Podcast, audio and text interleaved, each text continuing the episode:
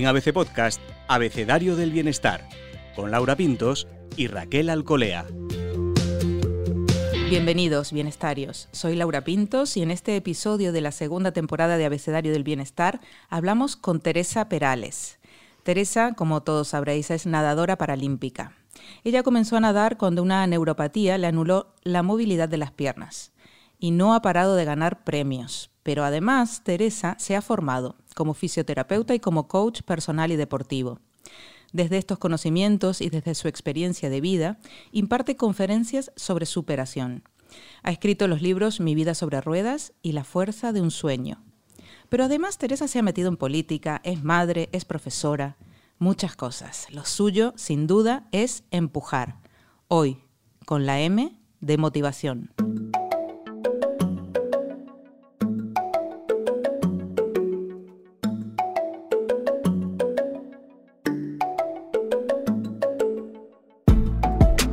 Acompaña como siempre Raquel Alcolea. Raquel, ¿dónde encuentras tú motivación para empezar cada día, por la mañana? Bueno, encuentro la motivación en la sonrisa de mi hijo y bueno, ahora muy especialmente en este contexto en, sentirme cada día eh, con salud.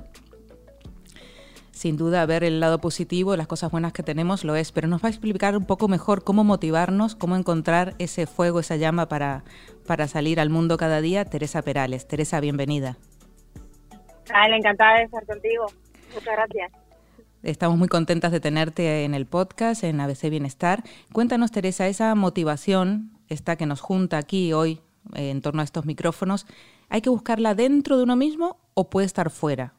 ¿O las dos cosas? Bueno, las dos cosas yo creo. ¿eh? Yo creo que puede estar en, los dos sitios, pero yo soy, eh, mi filosofía de, de, vida me hace, me hace buscarla desde dentro un poquito también hacia afuera. A veces, pues es solamente en encontrarte tú bien, contigo misma, el tener tus compromisos firmes, el sentir que has hecho lo que tenías que hacer. Cuando uno se siente orgulloso de sí mismo, yo creo que eso te motiva, te motiva mucho y te motiva además a, buscar más logros y a querer hacer más cosas.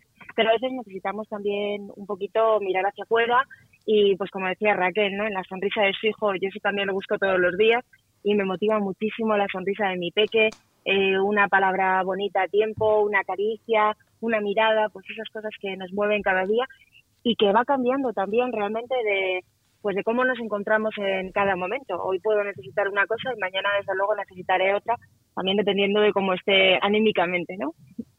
Estamos en una época difícil, Teresa, de, miedo, de incertidumbre. Cuando enfermaste supongo que habrás sentido algo similar. Era inesperado, nuevo, dio la vuelta totalmente a tu vida. ¿Cómo encontraste la fuerza para, enfrentarlo? Bueno, sin duda es verdad que cuando, cuando la vida nos ofrece retos que no esperábamos y que tampoco queríamos, eh, es como una gran sacudida, ¿no? Como si nos dieran un gran bofetón y a veces no sabemos muy bien cómo enfrentarnos a ello. Yo siempre pienso que el ser humano está más, mm, más acostumbrado al control de las situaciones, ¿no? a la comodidad, que a, que a verse envuelto en una, en una sacudida. Entonces, bueno, a veces no sabemos cómo actuar y obviamente cuando me quedé en silla de ruedas, cuando tuve mi enfermedad, pues tampoco sabía cómo hacerlo. Al final no era sencillo eh, encontrarte en una situación que no es cómoda, que eh, la sociedad realmente no estaba muy preparada para, para ello, porque, bueno, por las barreras arquitectónicas, en fin, todo lo que nos podamos imaginar, pues todo eso obviamente lo, lo viví y, fue duro al principio. Pero mira, aquello, vivir situaciones así y ser capaz de, enfrentarlas, de afrontarlas y de, de, convivir con ellas de alguna manera como en perfecta armonía, te hace, te hace que cuando te encuentras en situaciones, aunque no sean parecidas, pero sí que situaciones difíciles en el futuro, pues ya tengas las herramientas para poderlas superar, ¿no? Así que creo que de todo se aprende, de los errores, por supuesto, pero también de esos momentos en los que tenemos que espabilar. Y, afortunadamente cuando espabilas, aprendes, creces y, descubres que siempre hay una forma diferente de hacer las cosas. Y creo que eso es lo bonito, ¿no? Aprender a hacerlas de una forma distinta como las habías hecho antes, porque lo otro sería, bueno, quedarte en la comodidad. Yo soy más culo inquieto, soy más descubridora y, amante de, no sé si de lo desconocido, pero sí que de, aprovechar las oportunidades que la vida me ofrece. Teresa, te estás refiriendo a lo que te sucedió en este caso a ti eh, como una oportunidad. ¿Por qué lo ves así o por qué lo tratas así? bueno, pues por lo que la vida me ha demostrado que ha pasado después, ¿sabes? Porque si me hubiera quedado exclusivamente mirando eh, lo difícil que era mm, tener que utilizar una silla de ruedas, con todo lo que conllevaba, no solamente el hecho de estar sentada en la silla, por supuesto. Eh, si solamente hubiera pensado en eso, me habría perdido muchísimas cosas que la vida me ha ofrecido después y que yo me he atrevido a, a coger con los brazos abiertos. Em, es demasiado simple quedarse con, con, las apariencias. Creo que es más interesante profundizar un poquito más, atrevernos a abrir la puerta, pues eso desconocido que, que mencionaba antes, y así descubriremos que pueden surgir oportunidades. Claro, es verdad que a veces la, oportunidad también puede dar miedo, ¿no? Incluso las buenas oportunidades a veces provocan miedo porque al final también es algo desconocido.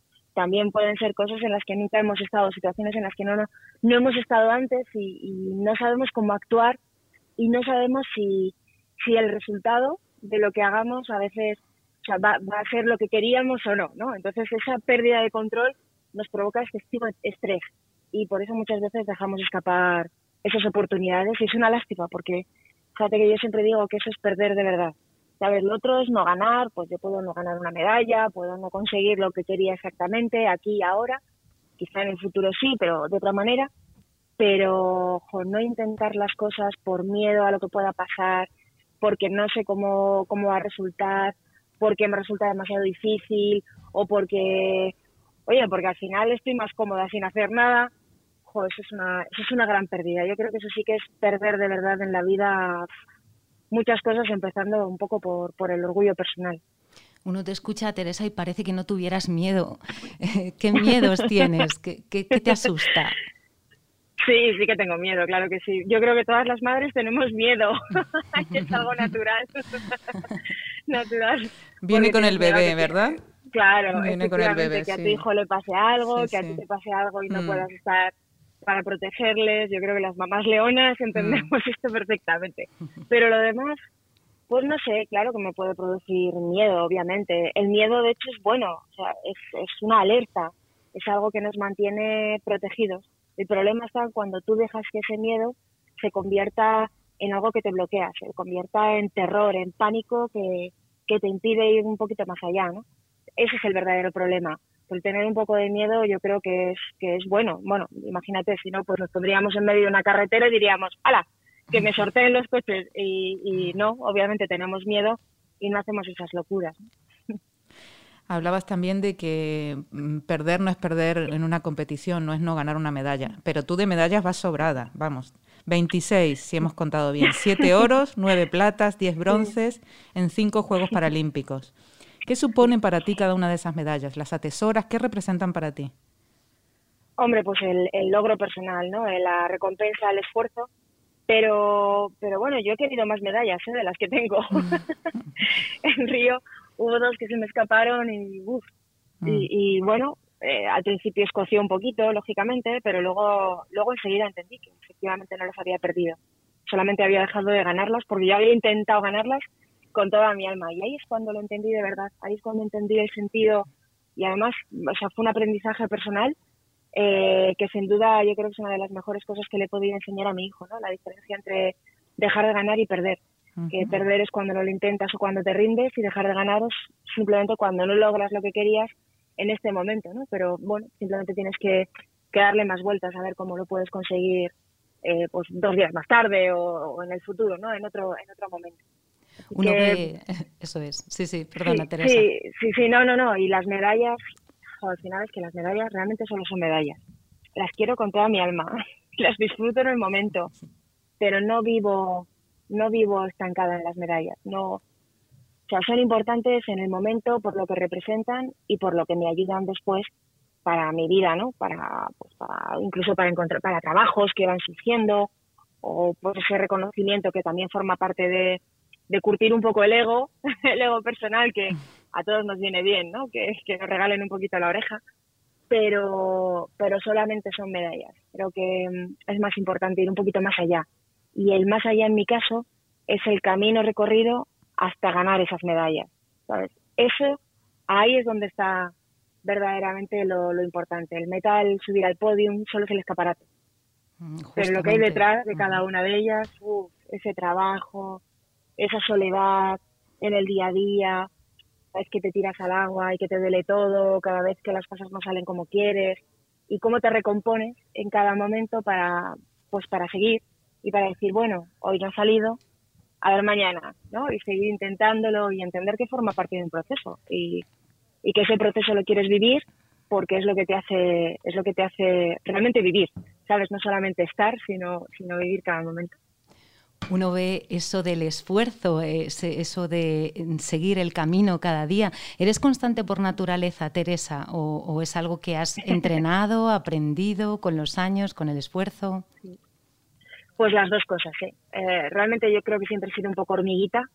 Eh, pues supongo que porque, bueno, fui una niña pues que en los estudios fui bien, porque la verdad es que fui bien, pero por cabezota, o sea, porque, porque me esforzaba en ir bien pero fui de las que me lo tuve que, currar mucho. Y no he entendido tampoco la vida de otra manera, ¿sabes? Me, me gusta que las cosas, a ver, me gusta que las cosas me cuesten esfuerzo, eh, que se me entienda bien, ¿eh? ¿eh? Ojalá hubiera cosas que costaran menos esfuerzo, pero no me gustaría, por ejemplo, que me regalaran las medallas. Quiero, quiero que suponga un, una humildad siempre que me enfrento a una competición y en la vida me gusta también vivir eso en general, ¿sabes? En todas las facetas, en todas las situaciones. Me gusta más eso, eh, saber que, no siempre todo sale bien, que nada está garantizado y que, y que tenemos que esforzarnos por conseguir las cosas, ¿no? Eh, Teresa, otra cosa que llama la atención de ti es tu sonrisa. Estás siempre con una sonrisa en la cara, eh, que ilumina y anima. Mm, cuéntanos el secreto de esa sonrisa. pues es que es natural. Sale desde, yo creo que es una, una prolongación del corazón, ¿sabes? Si el corazón pudiera expresarse, creo que lo, haría a través de a través de la sonrisa, ¿no? Tengo la boca grande, así que la sonrisa es enorme. pues es que disfruto mucho. Me, me, soy, yo me defino como mamá leona, pero también como una gran amante de la vida. Me gusta, me gusta vivir, me gusta, pues supongo que porque aunque yo no me haya enfrentado a la muerte personalmente de manera estricta, eh, sí que lo he vivido en gente a la que a la que quiero mucho y a la que quería muchísimo y, y eso te hace valorar más pues lo que lo que tienes, lo que eres y, y lo que vives, ¿no? Yo me levanto dando gracias y me acuesto dando gracias todos los días. Literalmente. Porque no está garantizado. Pero literalmente. literalmente. Es de verdad. O sea, es, prácticamente lo único que, o sea, lo último que, aparece en mi cerebro por la noche es gracias, otro día más. y por la mañana es gracias, otro día más. y es una buena filosofía, la verdad es que, me va bien, me hace levantarme con la sonrisa. Y eso no quiere decir que no tenga momentos malos ¿eh? y, que llore a veces, por supuesto. Em, pero los momentos malos y los momentos en los que hay que llorar, se tiene que llorar y se tienen que se tienen que expresar, yo creo que para pasar a la siguiente etapa. Mm, me da la impresión de que a veces la sociedad nos exige no llorar, nos exige recomponernos demasiado rápido y, nos dejamos en el tintero emociones que es necesario vivir. Esto lo digo porque a veces me han llamado pues para ir a un hospital, oye, que alguien ha sufrido una amputación o que alguien pues tiene esta enfermedad o se ha quedado en silla de ruedas, a ver si puedes ir y le animas. Y muchas veces, pues claro, yo recuerdo también lo que sentí, ¿no? Y, recuerdo también lo que he vivido en otras ocasiones en que he ido a ver a gente, ¿no? Entramos como elefante por cacharrería, con la mejor intención del mundo, queriendo ayudar, pero es que todo tiene su tiempo y los tiempos emocionales son tremendamente importantes y hay que saber respetarlos. Vale más un aquí estoy para cuando me necesite que un venga, va, vamos, vamos rápido, que sí, hombre, que no pasa nada, porque no es verdad sí que pasa. Y para cada uno de nosotros es muy importante lo que nos está pasando. Entonces tenemos que tenemos mm, que, que, verlo, tenemos que vivirlo, tenemos que transformarlo en emoción y cuanto antes lo hagamos, antes seremos capaces de pasar a la, a la siguiente etapa. Siempre nos has animado, Teresa, a soñar a lo grande y no quedarnos como en los sueñecitos, ¿no? ¿Qué nos impide soñar, eh, soñar a lo grande? Pues ese miedo a, no cumplir después con, lo que nos esperábamos, ese miedo al esfuerzo que conlleva intentar cumplir un sueño, porque que decirlo con la boca chiquitita es súper fácil, pero luego ponerte a trabajar y, e intentar cumplirlo, pues eh, eso, el miedo a, al fracaso. Y es que yo tengo mi teoría con lo del fracaso, el éxito, me quito de en medio la frustración, tiene mucho que ver con lo que os he dicho antes del, del, dejar de ganar o el, o el perder. Cuando relativizas todo mucho, no tienes tanto miedo al, al fracaso, porque el fracaso es extraordinario, extraordinariamente relativo. Depende de, de, de, lo que esperabas en ese momento. He competido en, en, en, campeonatos en los que a lo mejor he conseguido, pues yo que sé, he conseguido incluso oro y no lo he vivido como un gran éxito, porque la marca no era la que yo quería, porque, en fin, por muchas circunstancias, ¿no? Y, entonces no lo he vivido como un éxito. Y luego ha habido veces pues que a lo mejor no, no he ganado lo que quería y no ha sido un fracaso, porque me he sentido muy orgullosa de teniendo en cuenta todas las circunstancias, haber llegado hasta ahí, haber conseguido competir, haber conseguido enfrentarme a, a mis miedos, a las indecisiones, a, a las incertidumbres, a, en fin, a muchas cosas, ¿no? Entonces, creo que es todo muy relativo y por eso lo que es más importante es atreverse, soñar a lo grande, porque te puedes llevar grandes sorpresas mejor de cuando sueñas a lo grande es que puedes conseguir esos sueños grandes. Teresa, ¿cómo conecta esto con tu teoría del espiralismo? ¿Qué es? es que parece muy rimbombante, pero es súper sencilla. a ver, a ver. Es, es a ver, mi, mi forma de ver las cosas, ¿vale? Y de, sobre todo esa búsqueda de la felicidad, que parece que es algo, obviamente no la podemos poner en una balanza y pesarle y decir, pues hoy tengo tres kilos de felicidad. Entonces, cuando algo no se puede medir es mucho más difícil de valorar si lo tienes o no lo tienes, ¿no? O en qué medida es grande o pequeñito. Entonces, mi teoría del espiralismo es que para que, la felicidad te la tienes que trabajar tú, ¿no? Y que, que no es algo que, que tienes que pasarte la vida buscando, sino es algo que tienes que reconocer que realmente ya tienes. O sea, en lo que tú vives cada día, tienes felicidad. O sea, tienes toda la capacidad del mundo para ser, para ser feliz. Entonces, a veces lo que yo me imagino es como que eres el centro de, una espiral y pones a tu alrededor lo que necesitas para ser feliz.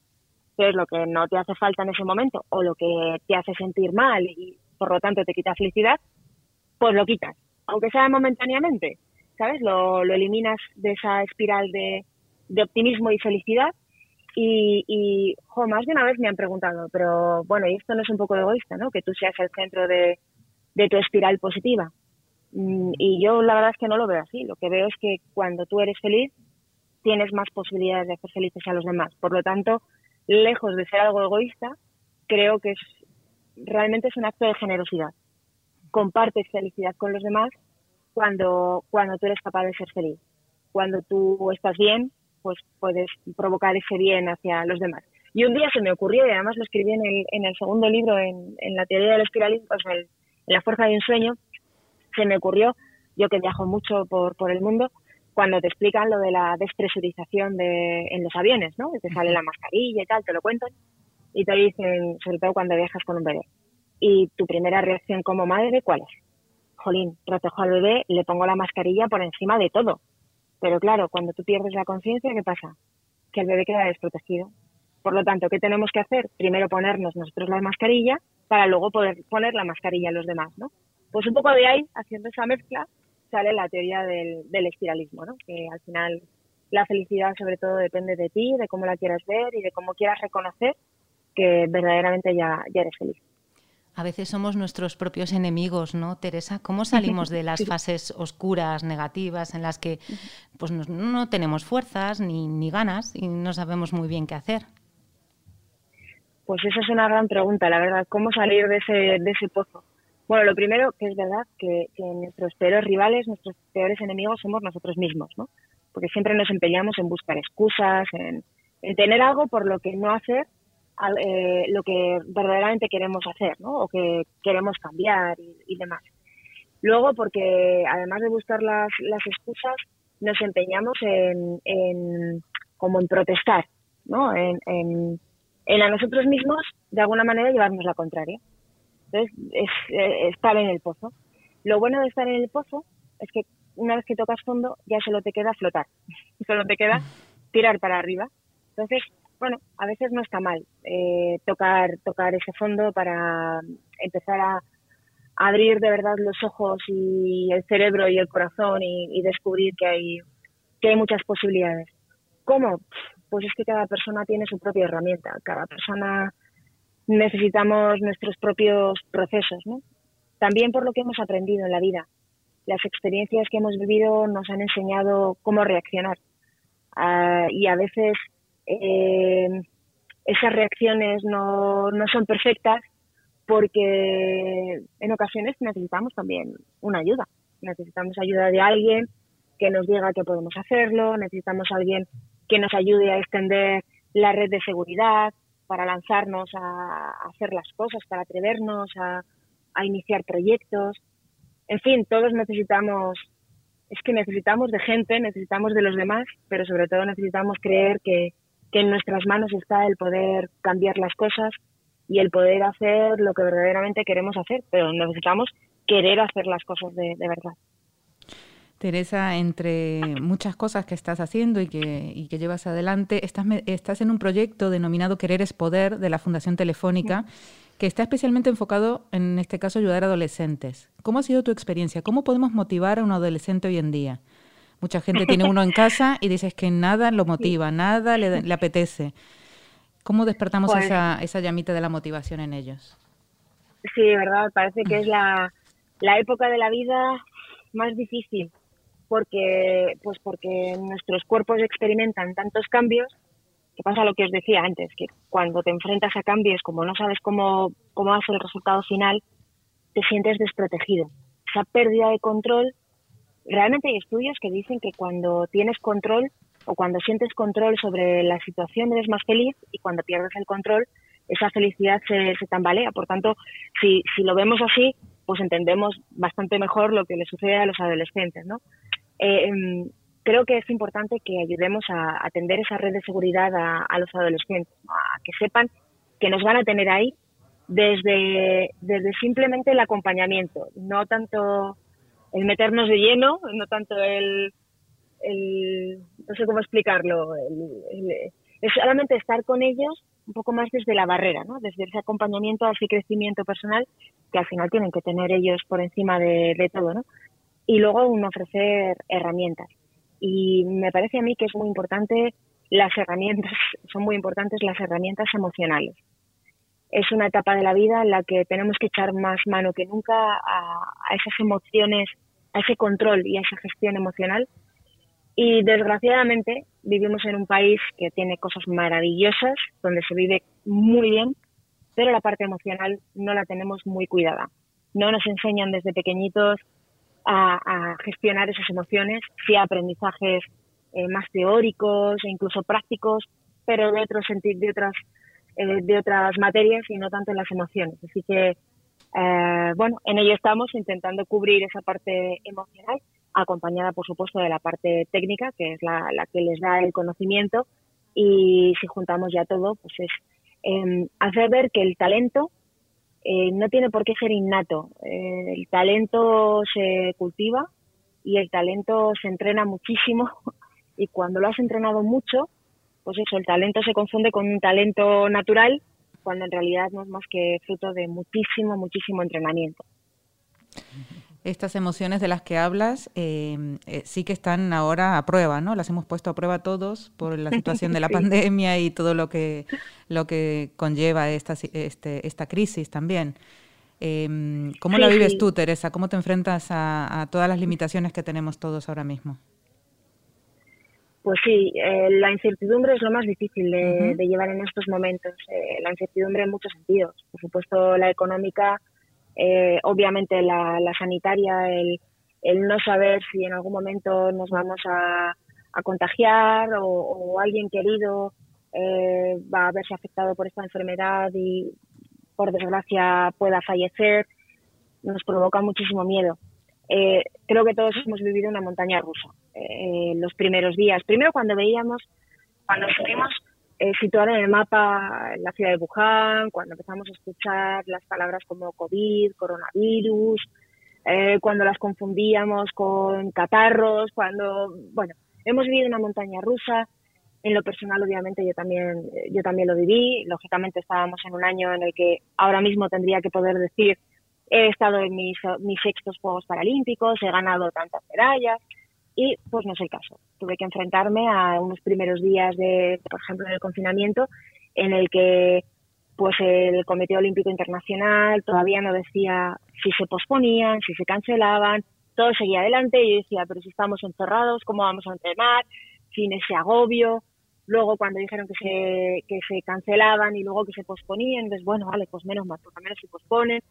Intentas transformar, eh, transformar lo que vives también en, en algo que sea llevadero para ti. Mm, pienso que todos somos supervivientes y todos tenemos la capacidad de adaptarnos a las, a las situaciones.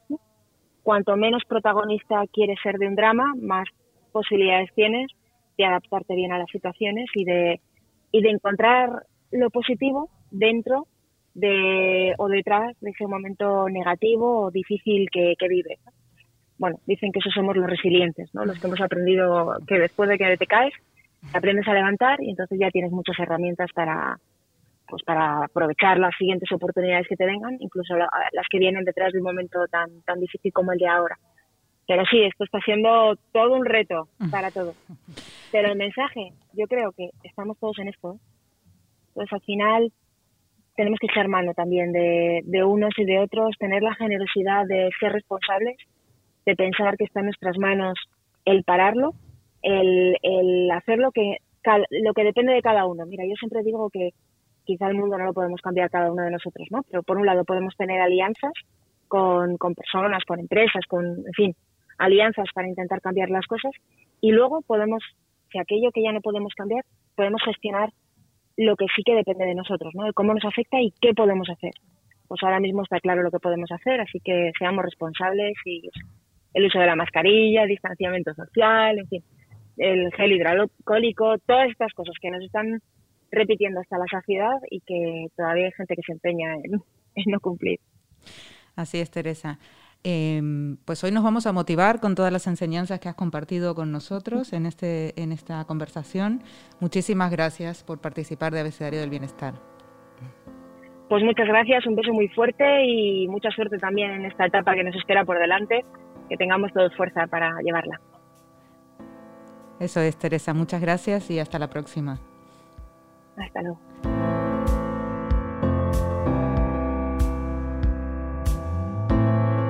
Raquel, de todo esto que nos ha contado Teresa, que todos sus consejos ¿no? y esas herramientas eh, que nos invita a echar mano para, motivarnos, para salir adelante, para empezar cada día, ¿con qué te quedas?